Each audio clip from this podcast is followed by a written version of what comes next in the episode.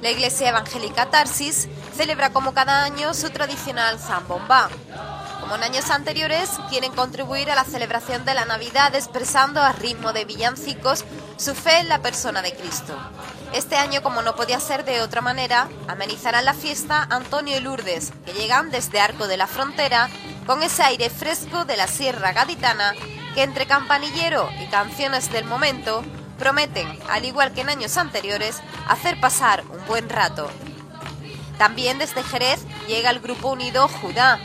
Este grupo lleva varios años actuando en el Teatro Villa Marta de Jerez de la Frontera y han querido unirse a esta tradicional zambomba evangélica. Además, podrán verlo en el Teatro Jerezano el próximo día 20 a partir de las 7 de la tarde.